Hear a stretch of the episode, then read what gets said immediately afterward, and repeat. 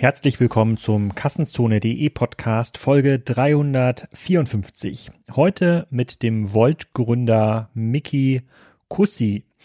Den habt ihr wahrscheinlich selbst noch nicht kennengelernt, aber sein Business kennt ihr, zumindest wenn ihr in Berlin wohnt. Da sieht man jetzt diese Fahrradfahrer mit hellblauen Rucksäcken und Jacken doch recht oft. Und das ist verwunderlich, weil wir alle dachten, dass nach dem großen Wettbewerb zwischen Takeaway, Delivery Group, Lieferando, Pizza.de und Co.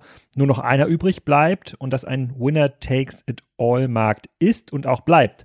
Das scheint aber nicht so zu sein. Mickey erklärt im Podcast, warum, warum sein Business über 700 Millionen Euro eingeworben hat, in über 20 Ländern aktiv ist und auch sehr schnell sehr profitable Zahlen aufweisen kann. Und er erzählt auch so ein bisschen, wohin die Reise gehen kann mit Volt. Das kann man sich zum Beispiel in Helsinki angucken. Da liefert Volt schon viel mehr aus als Lebensmittel. Das ist ein Lieferdienst für alles mit teilweise selbstbetriebenen Darkstores, extern betriebenen Darkstores. Wir reden auch so ein bisschen über die Zukunft der Innenstadt für Leute, die so ein bisschen in der E-Commerce-Spieltheorie unterwegs sind, so wie ich, sich überlegen, wie verändern sich Märkte. Ein sehr spannendes Gespräch, weil ähm, es insbesondere in Berlin verwunderlich ist, dass so ein Business so schnell wachsen kann und ja, Lieferando wahrscheinlich nicht so einen richtig guten Job gemacht hat in den letzten äh, Jahren. Und äh, nicht so einen guten Job gemacht haben auch viele von euch, weil sie im Urlaub waren und der Garten nicht so schön gepflegt wurde. Und ihr wisst ja, unser Sommersponsor hier bei Kassenzone ist Gardena. Von denen habe ich auch ganz viele Produkte, hatte ich auch schon vor dem Sponsoring. Das heißt, unser Garten wird hier gepflegt von so einem kleinen Mähroboter. Ähm, auch die Sprenkelanlage hier wird bedient von Gardena komplett automatisch. Wenn es mal regnet, ist die aus. Wenn der Rasen zu trocken ist, geht sie an. Also da geht schon eine ganze Menge und äh, das kann ich auch jedem empfehlen. Ich verlinke das auch nochmal in den Show Notes, so dass ihr ähm, euch selber angucken könnt, welche Gardena-Geräte für euch interessant sind. Ich kenne niemanden, der damit unzufrieden ist. Das ist wahrscheinlich so ein bisschen wie mit den ähm, Noise Cancellation Kopfhörern. Wenn man die zum ersten Mal aufhatte, äh, dann weiß man, man will nichts anderes äh, mehr haben. Also für diejenigen, die äh, den Garten pflegen lassen wollen und äh, das nicht unbedingt selber machen möchten, denen kann ich das sehr ans Herz legen. Seht ihr in den Show Notes. Der Podcast mit Mickey wurde übrigens aufgenommen auf Englisch. Der ist zuerst erschienen in Commerce Talks Podcast. Das ist ja der Parallelpodcast, den ich betreibe auf Englisch.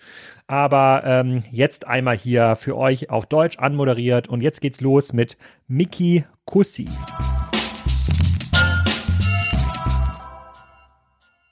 Mickey, welcome to the Commerce Talks and Kassenzone podcast. We will publish uh, it in both uh, channels. Today, we are talking about a topic that is really interesting uh, to not only e-commerce uh, enthusiasts, but uh, everybody who is receiving uh, and uh, doing food ordering online in Berlin and some other cities in Germany. Uh, uh, so, welcome to this podcast. Maybe introduce yourself for a minute and tell us a little bit about the Wolt business. Yeah, thank you, Alex, and thank you for the invitation. Uh, it's an honor to be on the podcast. Uh, yeah, so briefly, so I'm the founder and CEO of Wolt. Uh, Wolt is a Helsinki-based uh, tech company. We specialize in last mile delivery, mostly focusing on the restaurant mm-hmm. segment, but increasingly on grocery and other verticals as well. Uh, we operate in 23 countries in over 200 cities. Uh, we've raised roughly 700 million euros of financing uh, and are still expanding very, very aggressively. Uh, we entered Germany actually uh, a little bit over a year ago. So I believe it was our first birthday in Germany just, uh, I think, last week. Uh, about myself, so before I founded Wolt, I, I, started a tech conference called Slush. It's a 25,000 person event based out of, out of Helsinki, focuses on like venture capital and technology companies. Uh, and before that, among other things, I worked at Supercell on games like Clash of Clans and Hay Day in the early advent of mobile gaming. Yeah, so that's me in a nutshell. Yeah, so so you've you've uh, you've been very active uh, as an entrepreneur even before uh, even before Wolt. So how many unicorns are there in uh, Finland? Hmm, that's a tough question. How many active unicorns? Uh, I think it's somewhere above five. I'm not sure if all of them are public. Uh, some of them will be made public, but there have been quite a lot of venture financing going into Finnish companies as of late. Finnish companies, I think, have raised only in the first half of this year over a billion euros of investment. Yeah. And uh, and and the the ones that are interesting in this space um, might have uh, read some articles with you, interviews or analyses on Business Insider Manager magazine. Uh, and uh, the most pressing question usually is, or what those journalists are focusing on, is um, there was an um, uh, there was a consolidation uh, movement a couple of years ago. There, uh, because in in our in this industry, in the delivery industry, uh, the the theorem about the winner takes it all is very strong still. Um, anyway, you've decided in one of the most crowded and most competitive markets, especially in Berlin, you've decided to to enter um, to enter again. Um, can, you give us uh, uh, give us some um, some main pillars of, of the strategy, though though we can uh, so we can uh, so we can understand it better? Because usually uh, every investor would have said no. You know, it's like there were like five companies before or six, I'm not sure yet, uh, and they all lost against Lieferando or sold to Lieferando, uh, and and now uh, game is over. And now here you are. Yeah, I mean, we are an expansion company. Like we started in a small country. Finland is only a country of five and a half million people. So from the get go, we always knew that we have to build a company that's very good at expansion. So, you know, 23 countries later, here we are. And that means that uh, we've become very analytical and methodological when it comes to deciding where we expand to, which countries we launch, which cities we launch. Uh, at Germany, we decided for a very long time that it's not a market we want to operate in it's a very it was a very competitive market many players a lot of money spent into marketing and so forth. Uh, until the consolidation happened two years ago when Lieferando bought or takeaway.com bought the business of delivery hero in germany and a little bit later deliveroo shut down their business in germany. And you went from a situation where you had basically five different players to one player on the market. And you know we like to say in Wolt that follow the customer. Like if you see that uh, customers are not getting what we believe to be the right service the right level of service uh, someone is going to do that. And in Germany, we saw that Lieferando has always done an amazing job with restaurants that do delivery. But they have struggled when they have to do the delivery on behalf of the restaurant, the restaurants that didn't use the deliver. And we believe there was an opening, and that's why we came. And if you look at Berlin today, which was our first city, uh, you can see a lot of blue couriers on the streets. So I think like ultimately people vote with their money, people vote with their orders, and a lot of people seem to be voting Wolt. So we were not uh, not altogether wrong when we came to the market, I believe. But correct me if I'm wrong, but but haven't there been like delivery services that were verticalized or with own drivers before? I know that Lieferando has this um, yeah this um, flat model where they only try to provide the platform without the without hiring uh, too many riders.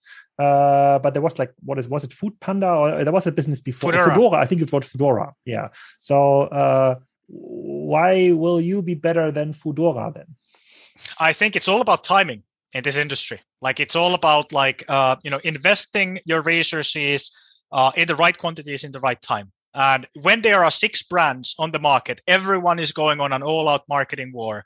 You know, the takeaway, uh, the the first generation food delivery players that focus on the aggregator model, we're fighting for who's number one in the market. At the same time, when second generation players like ourselves uh, were trying to emerge, so it was a difficult market to distinguish as a better service or with the restaurant profile that you portfolio that you had, or the customer experience, or any of the other things when there's only one player left, it was a lot easier to say that hey this is how we're different this is what kind of restaurants we have this is what kind of a customer experience mm. we have this is what kind of customer support we have and so forth so there's a timing aspect um, I think Germany uh, is a very, very interesting market in our industry, but it happened a little bit later than some of the other markets. Like the UK, Just Eat won UK already many, many years before Deliveroo launched. In Germany, this was happening at the same time when other companies were launching. So they were too early in hindsight, from my perspective. Mm, okay, and, but what is the USP then uh, you're offering above Lieferando if you're now um, um, hunting for new customers in Berlin? Yeah, I mean, ultimately, you know, this is about just being the best possible service for the customer every day. And it's not easy in our industry when you need to be balancing, you know, the three sides of the uh. equation, the courier, the customer, and the restaurant. But what, what, what, what does it mean, the best service? So better food, faster delivery, better prices? I don't I know. like to think that there are four things that make it up. Uh, the first thing is, uh, is the supply, what you have on the platform, what mm. people can order from. Uh, and traditionally, like food delivery companies focused on restaurants that do delivery themselves. For us, it was always about what are the most popular restaurants in the city? What are the restaurants people queue to get into? The restaurants that don't do delivery, because why would they do this lower margin, more difficult business when they have enough customers coming through the door? So focusing on the right supply. After that, it's about uh, you know the speed of delivery, but also like saying that okay, we're going to deliver this order in this and this many minutes, and trying to meet that order. And then when things goes wrong, also having amazing customer support. Like we focus on real time customer support. You send us a message, What we measure is that we try to get back to you on an average of less than a minute. Because like if your food, if there's something wrong with your food, you don't want to hear back tomorrow. Mm. Uh, then it's also about price and affordability. It's about being a service that people can use not just on a Sunday morning when uh, you know they they've you know have been late partying in the previous night and they don't want to get out of their apartment for any price, but you don't want to be a service people can use in their everyday lives. And then finally, it's about what kind of a brand you're building. Are you building something that's uh, you know, something that's people's part of people's lifestyle. You know, we were a born mobile company. Most of our other other companies in our industry started on desktop and then only went to mobile. So it's a very different kind of experience. So these are kind of the four things I like to think that constitute customer experience. And it's not just that like any one thing will make it. It's just about, you know, consistency, uh, in these four things over days and weeks and months and uh, and years as you co- continue to build the service. You know, consumers decide every day what they use. Mm. You know, people ordering food delivery, they decide every time they order, you know, are they going to use this app or that app? You have to earn that. Yeah, I remember when there was like the the big uh, uh year so customer acquisition fight going on in Berlin a couple of years ago. It was all about vouchers. So here's like or here's like a 20 euro voucher, order your food for free from a Pizza or whatever. Um, in these times today when Lieferando is actually the monopolist, uh, um, how, how do you win customers or, or, can you tell us a little bit about the customer acquisition cost ch- channel that are working for you? Because obviously you must focus on on a certain cohort. So my understanding of Wolt so far was high quality food because that's that was the way how it was introduced to me. You know, there's a new service Wolt. You know, I've heard about. Yeah, it's it's, it's better restaurants. Uh, uh, that's what I mean with delivery. supply. Yeah. Okay, but but but but how, how do you get the customers in? Is it is it word of mouth because the the high quality customers usually don't fall for like the next 10 euro pizza voucher? The most important thing is word of mouth. Like if I look at our growth in Germany, we're not only in Berlin today, we're in many cities in Germany today. The number one driver of our growth has been uh, word of mouth. People recommend services that they like. They recommend services that they find uh, valuable. Uh, and ultimately, like no spending on uh, customer acquisition can beat that. So our number one thing uh, that has grown us in Germany has just been word of mouth. On top of that, we do spend money on customer acquisition in the paid channels. Uh, we mostly like very targeted online channels like Facebook and Instagram and uh, and Android and Apple SEO and so forth. Uh, but actually, we do less of it in Germany today simply because we have our hands full trying to get enough couriers on the streets and new restaurants on board to meet the, meet the organic customer growth that we're seeing. Mm, okay, got it. Can you tell us a little bit about the numbers? So you've you've you've started in, in Berlin, but are we talking about like one hundred thousand customers, ten thousand customers, or what is it? We're in the hundreds of thousands of customers in Berlin. In Berlin only. Yeah and they're uh, um, and with very little churn, as you said, uh, you're focusing on loyalty, right? Yeah, retention is very very high in our kind of model. So if I look at Germany, uh, when a person makes their first purchase on Wolt, uh, over half of those people keep on making purchases every month after that. It's a very sticky service. And actually, churn is negative if you look at our long term cohorts. So we are getting more customers back from early cohorts rather than losing them. Okay, got it. But but but but anyway, uh, as I know money is not free, but it's like you got a lot of funding, as you said. But what is your your payback model then? So uh, obviously you can't be profitable like with the first order. That no. would be at least very surprising. But uh, do you do you become profitable within the first six months with a customer? So usually company wide, we like to focus on 12 month payback and gross mm-hmm. margin. So a customer that we acquire will become profitable after 12 months, uh, 12 months on average, including all the churn customers and everything, of course. So this is this is cohort level, mm. uh, but it depends very much on the market, on our strategy with the market, stage of the market, and so forth. Because initially, when we go to a country, we're more focused on having efficient customer acquisition than we're focused on paybacks. Mm. Because this is also a scale business. Like you need to have order density, that you have efficiency, that makes your margins also better through uh, having a higher uh, throughput of like many how many orders the average courier can deliver. So uh, like it's a little bit different based on the stage of the market. But if I look at blended company, we like to focus on 12 month payback. Okay, got it. But what is then the minimum size of a, of a city you need to uh, uh, in order to get to those cohorts? Currently, the smallest cities where we operate in uh, in the Nordics are around twenty to thirty thousand people that live in our delivery area. So we can do make this work in very small cities. You were asking for, for what's kind of the uh, like what sets us apart. So, like, I think the, the important thing to note about our industry is that anyone can offer an amazing customer experience. Like, you and I can decide decide to today decide to start a food delivery service. We will get some low low tech technology, uh, get some you know people on bikes, give them radio phones, give them orders, and you know have make it very very quick for people to get orders. Mm. The key thing is not that. The key thing is how much does it cost, because ultimately there's a uh, exchange between efficiency and customer experience. And it is very, very easy when you're small to invest into customer experience, do negative, uh, negative unit economics, and have an amazing customer experience. But when you get to scale, it starts to become very expensive. And mm. then the key thing ultimately is how you how uh, are you able to get efficiency when you want to maintain an amazing mm. customer experience? And that's really the difficult thing to do. And for us as a company, we came from a very difficult home market like you know the nordics we have small cities we have uh, low population density we have the lowest income disparity in the world super high labor costs. Uh, you know people are very price sensitive. It's not really a market where there's any takeaway culture or tipping culture. Mm. so we had to get, uh, build this model uh, and technology and optimization where we can do a very high level of efficiency with a very low level of order density.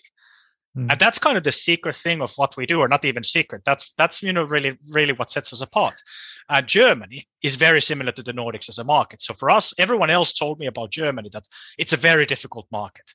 Like the average baskets are way too low, the labor costs per hour are way too high, uh, and it's a very very difficult market to make work. People are not going to tip, and delivery fees have to be very low. And I was like, it's exactly like, like what we've seen in the Nordics. So for us, Germany is just another Nordic country from that perspective.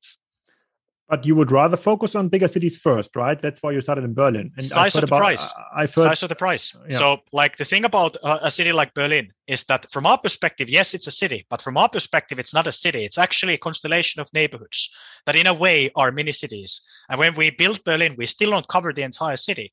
We expand one neighborhood at a time. We mm. build the right supply of restaurants you know build the courier capacity you know build the brand get customers and so forth. And it's one neighborhood at a time. So in a big city uh, you have a lot more expansion you can continue to do later. Whereas in a small city, it might be that you take one central area and that's it. You cover the city from there. Can you tell us a little bit about your business, how it works today in Helsinki? Because I thought that was one of the first cities where you started. So uh, most likely this will be like the, the blueprint for, for other cities. Is there more which I can get delivered with uh, more than food? Uh, are you running ghost kitchens? Are you running uh, small uh, small um, um, uh, small warehouses like, like like Gorillas. So yes and yes. Yeah. So the way we see our business is that uh, what we're doing is that we're building almost like a digital version of a shopping mall like imagine you you know we used to go to a shopping mall and you would have like these five six seven floors of uh, of shops and stores. And usually in the bottom floor you would have grocery stores because you you know go to those when you exit the shopping mall. In the top floor you would have uh, the food court because restaurants are a destination.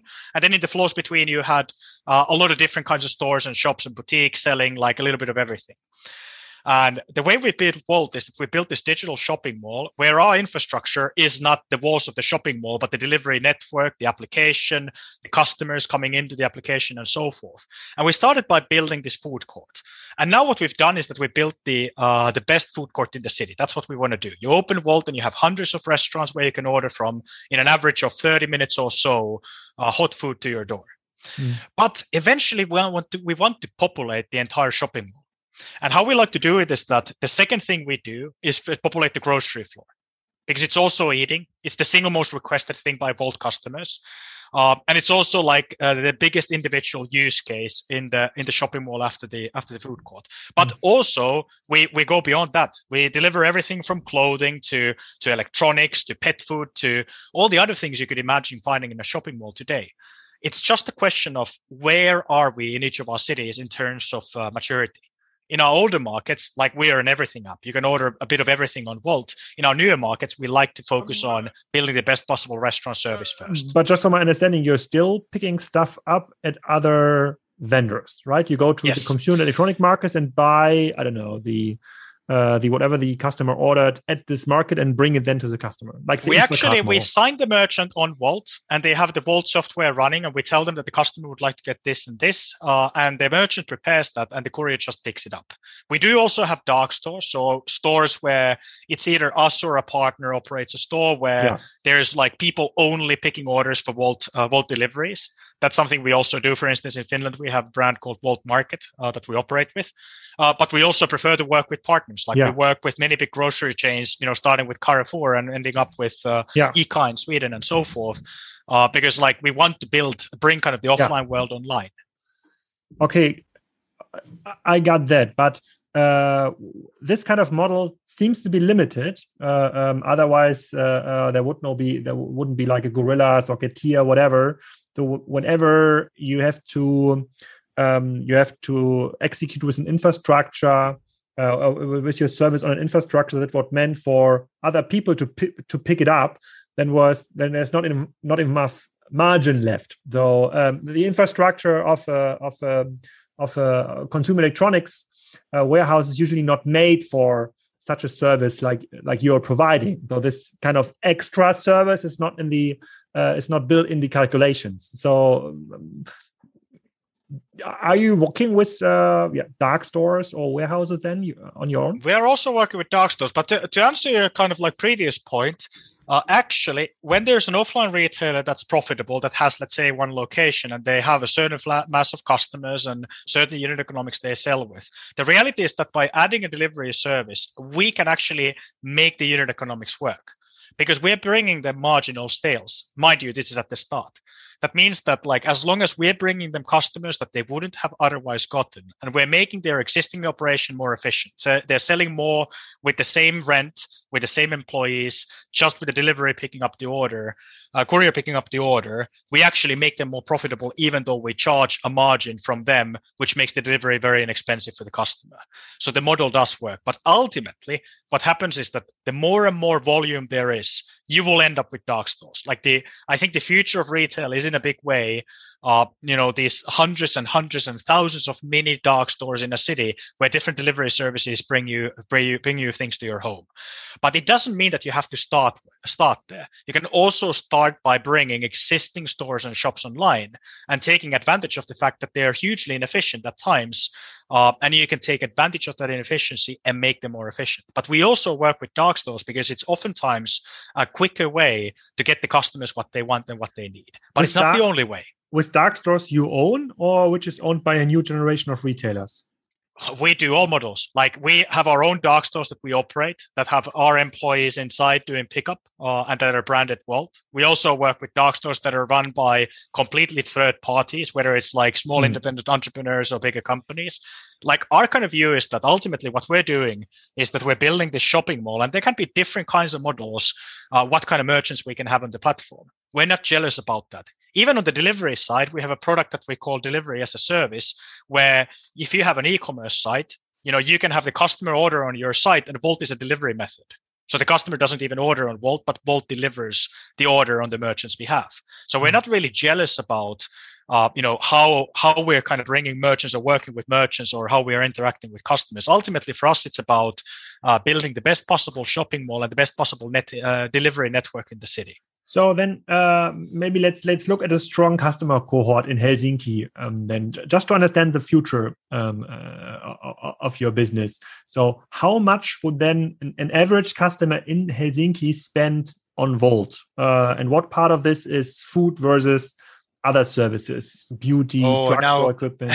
take me to a difficult field. Like we're a very competitive industry, so I always have to be very careful what I say because yeah, but, it always signals something. Okay, I agree. I agree. Maybe maybe let's approach it from another angle. So, uh, um, what is the the average order uh, volume in your industry, in the liver industry, of a of a very loyal customer. It doesn't matter if it's Lieferando or it's Wolt. So how many times does a customer usually order in, in so those apps? I can tell for food. Wolt on average because industry like this is very specific to every company, every geography, and so forth. But I can say on average for Wolt.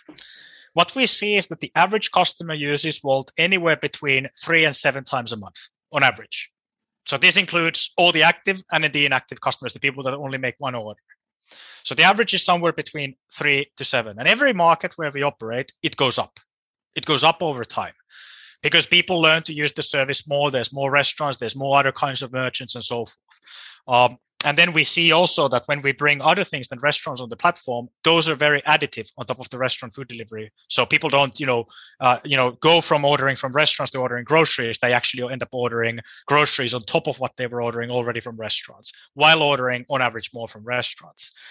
Uh, if I look at retention, out of a person who's made a purchase on Wolt, how many uh, you know, become a customer that uses Wolt every month from there on, whether it's one year or five years, based on the data that we have. Mm-hmm. That is anywhere between 30 to 60%. So mm-hmm. 30 to 60% of people who make one purchase will continue using Wolt virtually forever. Uh, and again, these depend a little bit on the market. The markets also mature over time, but everything tends to trend upwards as you go forward in time. People become more frequent, uh, your retention increases, your average order value also increases, uh, because like we become more of a commonality in the city, more cities, more of a lifestyle service. Is this hard, is it hard to get a new retailer on your platform? Because um, if I'm following this uh, discussion um, correctly uh, in the European market, then most retailers like to own uh, the access to the customer, which, which, is, I think, which is the right strategy. So whenever you're going to Media Market or to Rossmann or to DM or whoever we talk about, though, and, and offer your services, they know, yeah, it, it might be beneficial for the customer now. It's just another checkout option because they want it now and they don't have the infrastructure. But eventually, you will own the customer and then sell the access to the customer back to them in the future. So a smart uh, retail manager will definitely confront you with this argument. What, what do you think? Does then? a shopping mall own the customer? The shopping mall. So, but people only go to the shopping mall if they have the right stores and the right brands. So ultimately, there's this balance that is created between platforms and between merchants on the platforms. That's at the, least what we see. The shopping mall owns the customer for uh, for the customer who wants to shop offline. So, and if, if the, this customer has like a wish for a specific product and thinks the shopping mall is offering this product range, whatever it is, consumer electronics or fashion, he goes there and uh, and sometimes those shopping malls also offer a digital interface which is usually very bad. Very very bad. And then you come and say oh, we have a much nicer way to integrate your uh, your assortment uh, um, in, in, the interface and we offer you even a cohorted newsletter for only customers uh, that are visiting your space. But you know this is this kind of part of the platform economy uh, was learned by by amazon by many brands the hard way so uh, going back to the initial question so is it hard for you to convince retailers like media market or rossmann or um, fnac in france or wherever you operate to um, to uh, to join Wolt it's not difficult, but it's always a process. It takes time. Like what I can overall say is that the larger the operator, the more time it takes uh, to you know start working with them. The benefit of, for instance, working in the restaurant space is that a lot of the restaurants are small brick and mortar stores where you can literally talk with the owner or the manager who's the decision maker, and it's very like low barrier for them to try something new. When we when we when you work with these big multinational chains, they're very careful you know they they work very very slowly they're very careful around reputation around trying new things around not wanting to fail and so forth so it takes more time but ultimately I think uh, the reason why there's such such a demand for companies like Gorillas and some of these new quick commerce companies is that the grocery operators, the traditional ones, have been slow to move. And I think their risk at the moment is that there's this whole new generation of operators that is being born uh, that will, you know, uh, build the kind of the next generation of grocery ordering or grocery, uh, you know, uh, stores. And I think for the traditional operators, the most dangerous thing is not to play in this market but ultimately, what is the relationship between us as a platform and any operator, where it's an individual restaurant or a multinational big grocery chain mm-hmm. or other retailer?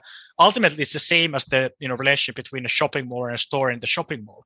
The shopping mall needs the store because otherwise they won't get customers. But from the store's perspective, they also rely on the shopping mall for a lot of the infrastructure, the fact that the customers need to, if there are any customers in the shopping mall and so forth, and what rents the shopping mall is charging them.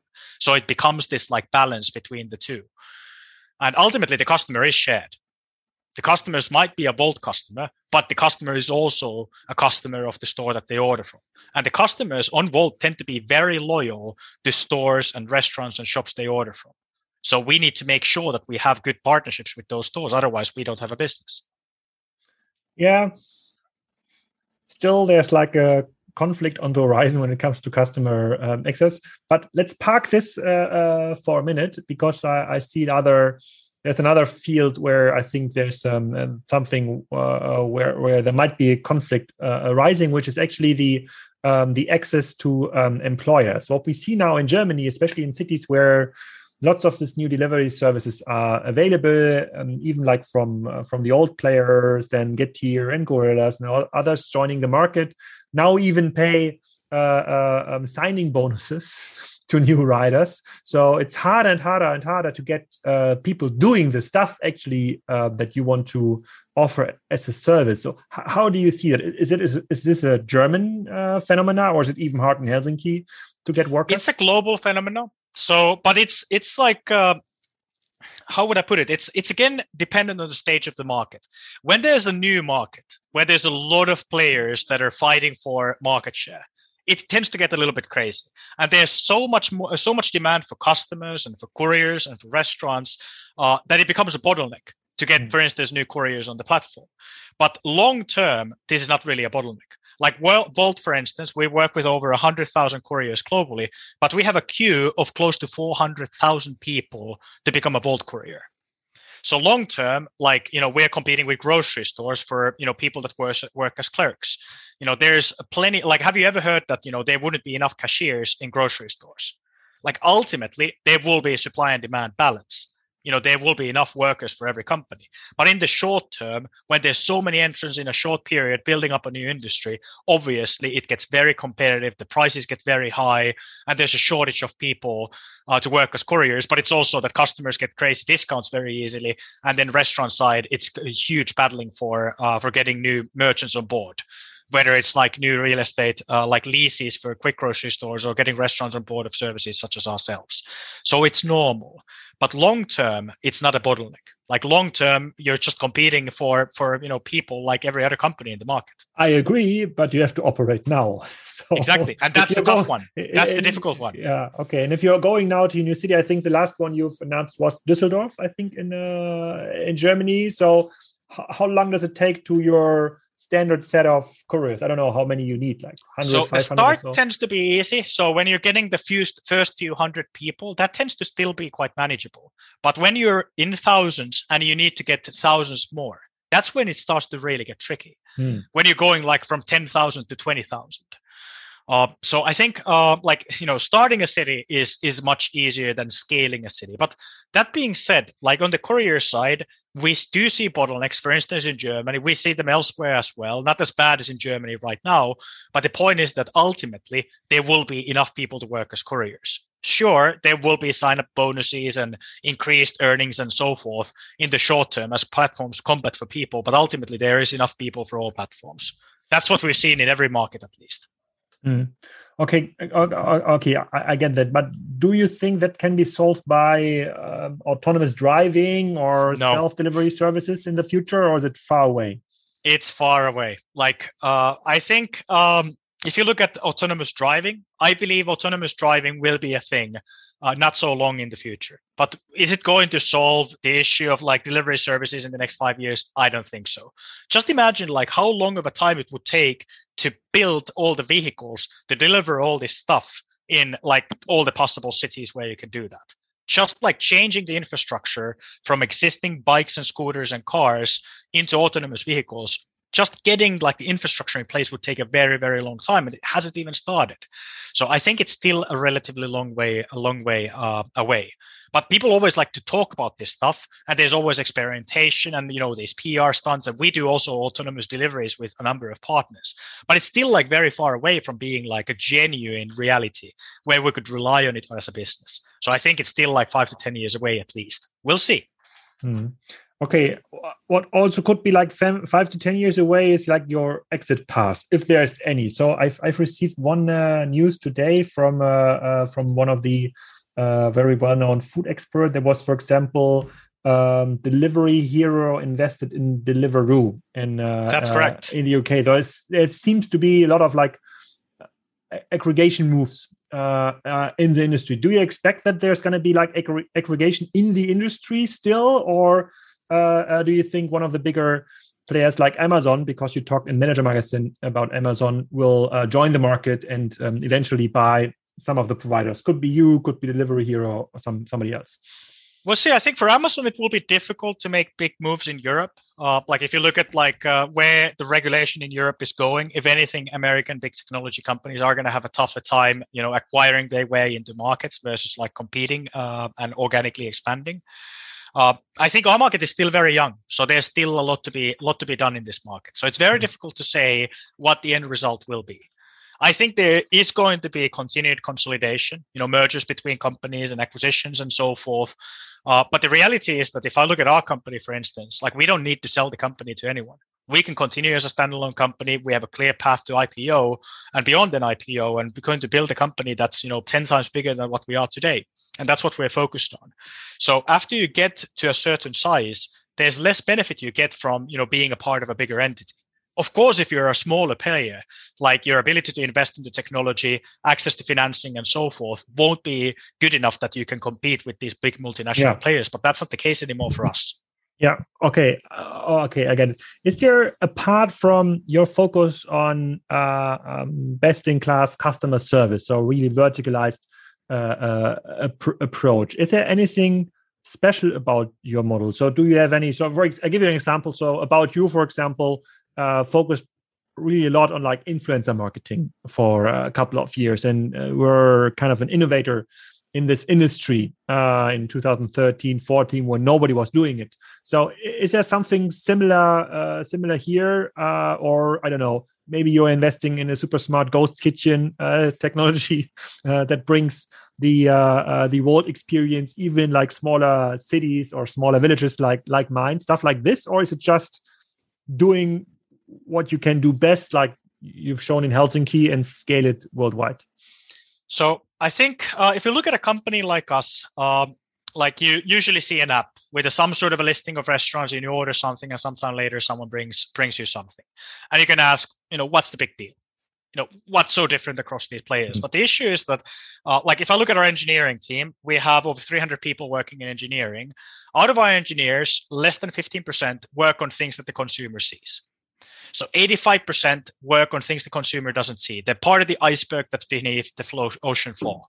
And the thing is that if you look at what we actually do as a company, you know, what kind of technology we develop and so forth, we're more of a logistics optimization technology company than we're a consumer company.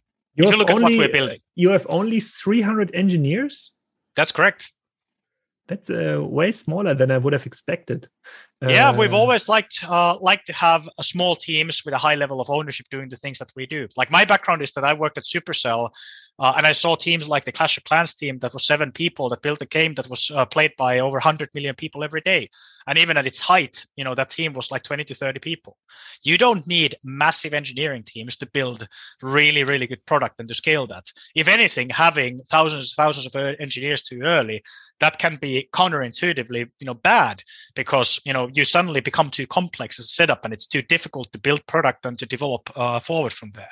So we've been very careful in how we develop our engineering teams. But if you're looking at your uh, roadmap and your requirements you have like for rolling out new markets, uh, so with those 300 people only, I would have expected 1,000 or more, to, to, to be honest. But with those 300 people, does it feel that you can deliver whatever you want to deliver from a technical uh, I mean, we're, hi- we're hiring more than 300 people into engineering as we speak. So we are hiring as fast as we can new people.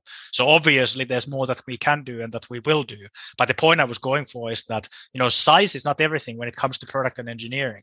And I mean, I, we do operate in 23 countries. We support Japanese, we support Hebrew, which is right uh, to left. We operate in like 15 different currencies and, and whatnot. So it's not that we wouldn't be doing a lot of things. I, I, would slightly disagree because when you're looking at uh, tech companies. So what stays super stable is um, is if you if you divide uh, revenue through engineers, the number is always the same, two to ten million. it's like a, so uh, so size matters. Obviously, you have to you need a good engineering team and uh, the the CTO of uh, about you uh, Sebastian Betz also very successful in this business always said yeah you you're not faster in, in, in baking a pizza with more developers and also like whatsapp was when yeah. whatsapp was acquired by yeah. facebook for uh, 19 billion usd it had a team of around 20 people so size is not everything when it comes to products and especially mobile products on mm. the desktop and more legacy side of, legacy side of technology yes but mm. when it comes to high class mobile products, like you also want to optimize for being nimble, for being able to move quickly, to be able to ship features quickly. And if you have an entity with, you know, thousands of engineers very, very early working on it, what can actually happen is that you end up being a lot slower than you would necessarily have to be. Like I said, you know, we're a product and technology company. That's the beating heart of the company that we've built. And we've been always very careful when it comes to uh, scaling product and tech. We believe that big is not, you know, small is big in our industry. You rather have small teams with a very high level of autonomy and ownership over the things that they build and maintain. Yeah. Because this allows you to be quick when it comes to shipping features that matter for the customers that use your products, whether yeah. it's couriers or customers or restaurants or or other people that use our platform. Yeah. So you, you have now you have now scaled into 20 plus markets, uh, um, mainly in Europe, as I understand. Um, is there markets with very high differences to your core market? You said uh, Germany is just like another Nordics, uh, but is there like markets that are super special uh, compared to the Nordics? Yeah, I remember when we expanded to, uh, for instance, uh, Georgia, Tbilisi, the capital city of Georgia, or mm-hmm. Tel Aviv in Israel, or we opened first uh, Hiroshima in Japan. Now we're also in Tokyo in Japan. Uh, you know, these are very different kinds of uh, uh, cities and countries. And ultimately, you know, we see Wolt itself as a platform also for our employees. We're building a platform where our country teams and operating teams are also customers of the technology and product we built. And we need to build them a product that allows them to be a hyper local service in the markets where we operate. So we see kind of our internal teams also as customers to the product and tech that we build.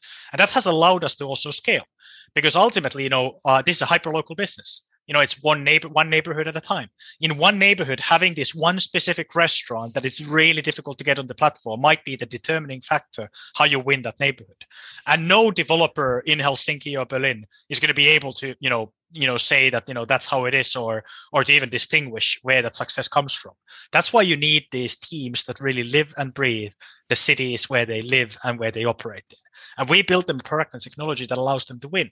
And if they need features uh, that we don't need in other markets we need to build them as features of the platform. And the markets that need those features are going to have those features enabled in their markets. That's our kind of philosophy when it comes to countries and country teams.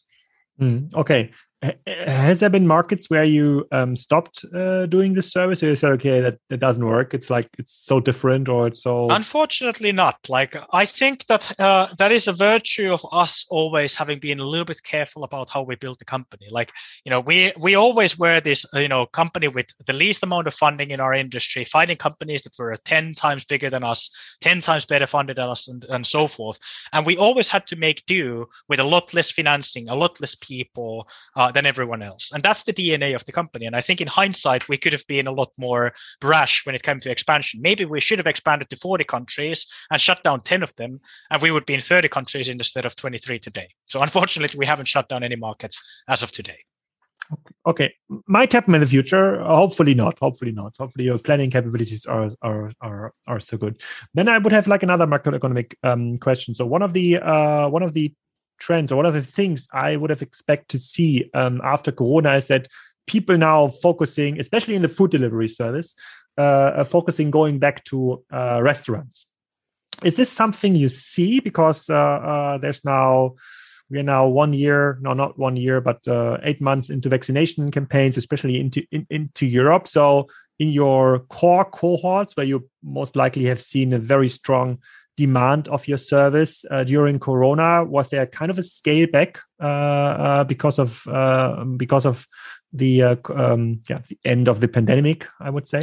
it's more been like that when it, when there's these severe corona covid lockdowns we see these crazy accelerations of new customers coming in of like uh, existing customers becoming even more actively uh, to use the platform and so forth and then it usually returns to uh, a level that's higher than what it was before the lockdown, but lower than, of course, the peak of the lockdown, but to this new normal level after these lockdowns. Mm. But beyond those, it really we haven't really seen this big shift like ultimately you know we don't believe that Wolt is a service that should replace going to a grocery store or going to a restaurant like people eat like 80 to 100 times a month and as i said you know it's three to seven times a month that people use us so we're still a very small part of uh, how much people eat in most of our markets so we believe ourselves to be a complementary service like what we're ultimately doing is that uh, you know we're we're bringing people another avenue to take care of food and it doesn't need to be 100% of their eating. Mm, yeah, for some but, but, person, maybe yeah, it's closer to 100%. For others, it's less. You need to replace something, right? So if you're replacing like seven food orders uh, in a restaurant, probably re- replacing uh, bad food. That's at least what we're doing. Yeah, that's a smart, that's a smart way to to frame it. But uh, you, you might. So I'm not even thinking that you would stop people going to the restaurants because people are not going to restaurants just for the food, but for the experience. Agree. But you definitely, you definitely, uh, uh you definitely uh, make it harder for supermarkets. so all joking stuff. aside, yes, uh, I think what happens uh, by virtue of all companies like Wolt, people cook less and cooking becomes more special um, mm-hmm. by, because they use services such as ourselves. But I personally yeah. see it as a positive thing because we're uh, giving back people so much time like you know thinking about food and you know preparing food like it takes a lot of time in our everyday lives. And if we can give some of that time back to people that's already very very valuable. I personally love to cook but if you need to cook three times a day every day that's a lot of time you're spending on cooking. That's true. Then there's one question I usually um, ask a lot of um, guests at, at Commerce Talks and Kassenzone, uh, um, uh, which is what is your growth bottleneck? So, uh, and this is something maybe you're dis- discussing with your investors too. So, if you could grow double the speed, the money is there.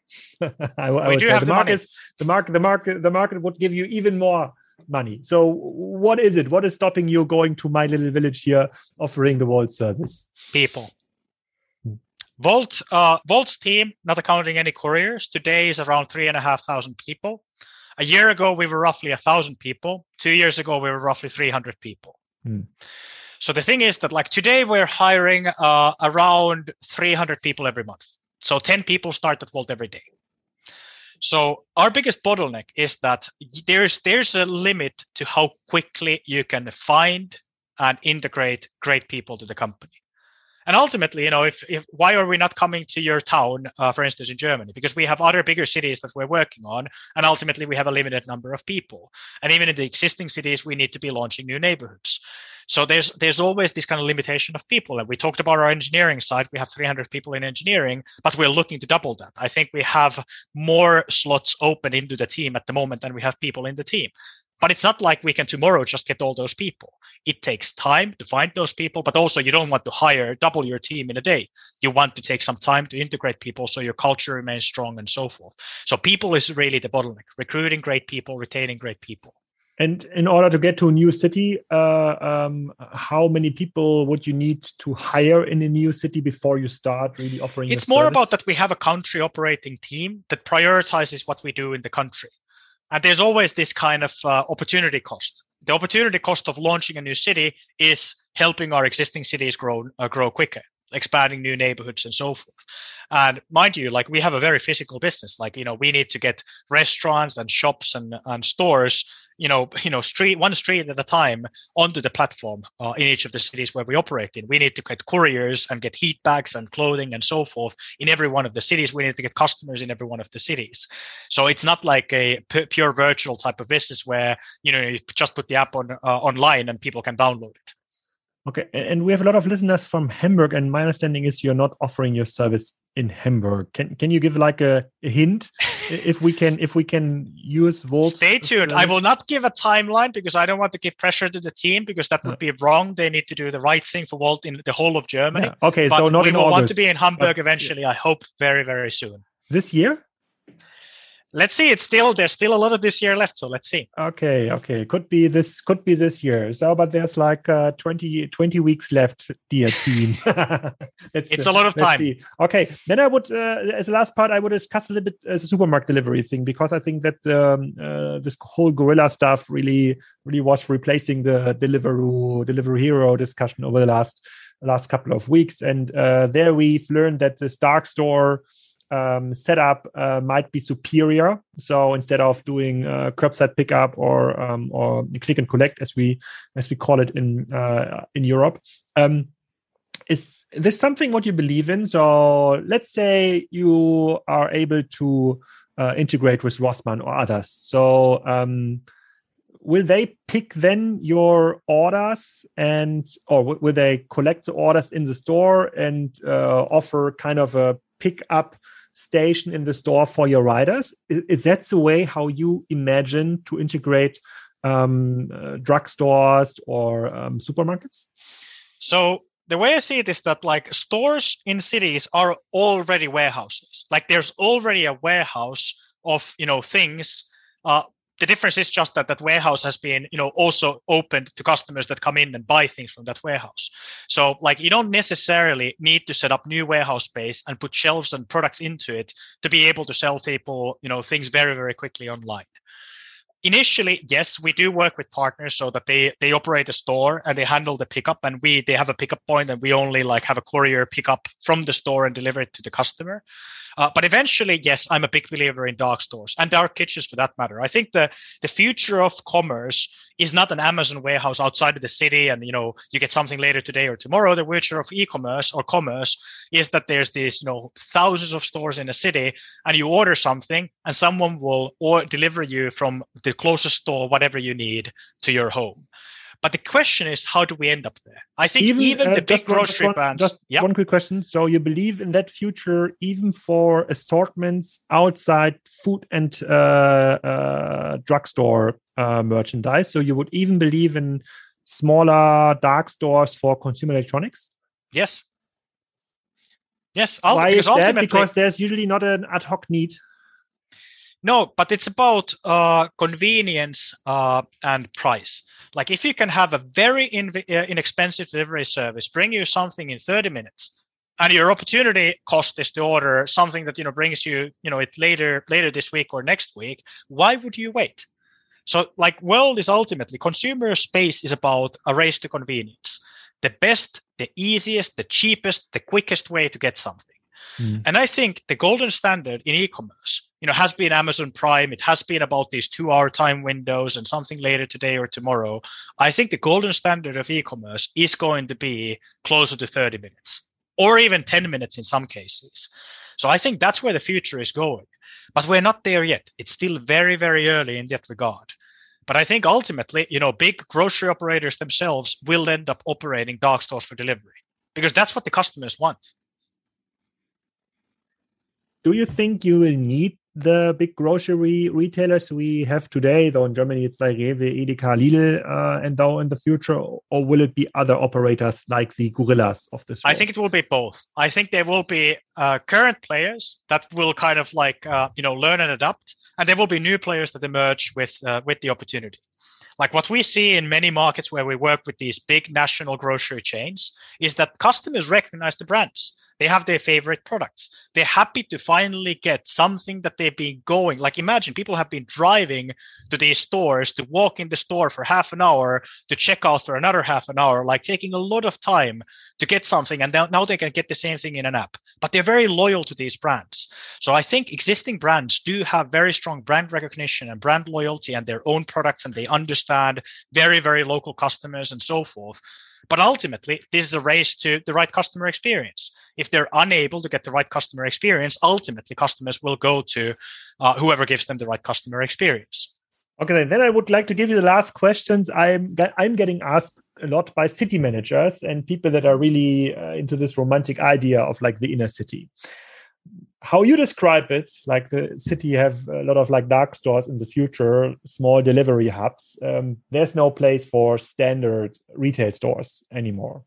What will be then the future of the inner city? So you know like the the nice areas there might be even helsinki i think during the summer uh, where people um, uh, walk and let uh, let them inspire by the nice shopping windows. What will happen to those stores? What will happen to those areas so i think those areas will remain quite similar to what they are like you know think about like a concept like 7-eleven 7-eleven is a fast hyper convenient model uh, for people that need to shop quickly, you know, a few items, uh, and they don't want to go to a very big grocery store. And you see these 7-Elevens in the markets where they operate in almost every corner.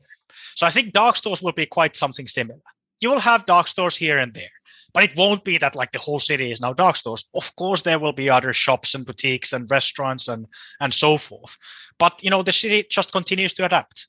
So I think it's not about revolutionizing the city; it's continuing to iterate and develop the city based on what people want and need. So you know, it's not going to be that big, that dramatic of a change than people people might think. We always overestimate things, things as humans in the in the short term and underestimate. Oh, at least I found some some romantic view for the inner city in you. So I'm so uh, I have expected some much more progressive, uh, but that maybe we can do in a second episode uh, of this podcast. so I run through all the questions I had. There are some more, but we're at the end of the time for uh, for our podcast uh, uh, slot here. Um, so Miki, thanks a lot. So I'm looking forward to the Hamburg and Berlin expansion. I will try it out in Berlin. I'm going to be there like in two days or so, uh, uh, and give you some give you some feedback. Uh, but eventually, I hope I will have something similar in my small uh, village. So excellent. I look forward to getting Wolt into Hamburg. And thank you for having me, Alex. Das war's. Ich hoffe, ihr macht eure nächste Bestellung in Berlin bei Volt. Probiert das mal aus. Wenn ihr dazu Fragen, Feedback habt, bitte schreibt mir an alex.kassenzone.de. Vergesst auch nicht, den Podcast zu bewerten. In der nächsten Woche geht's schon wieder weiter mit dem Manzli Heinemann. Wir haben eigentlich wieder viel mehr Themen, als wir überhaupt äh, besprechen können. Unter anderem müssen wir nochmal auf Wish schauen. Da ist eine Menge passiert. Auf Shine denen es ja doch recht gut geht. Die kommen auch aus Asien und äh, sind extrem gehypt. Was ist denn da eigentlich der Unterschied? Vielleicht gucken wir jetzt nochmal genau die zu Plus-Zahlen an, jetzt nach dem Übernahmeangebot eines Private Equity äh, Investors. Also uns wird da ganz bestimmt nicht langweilig. Das geht nächste Woche los. Äh, bis dahin wünsche ich euch viel Spaß noch beim Hören der vielen anderen Podcasts, die wahrscheinlich in, in Podcast-Player noch gespeichert sind.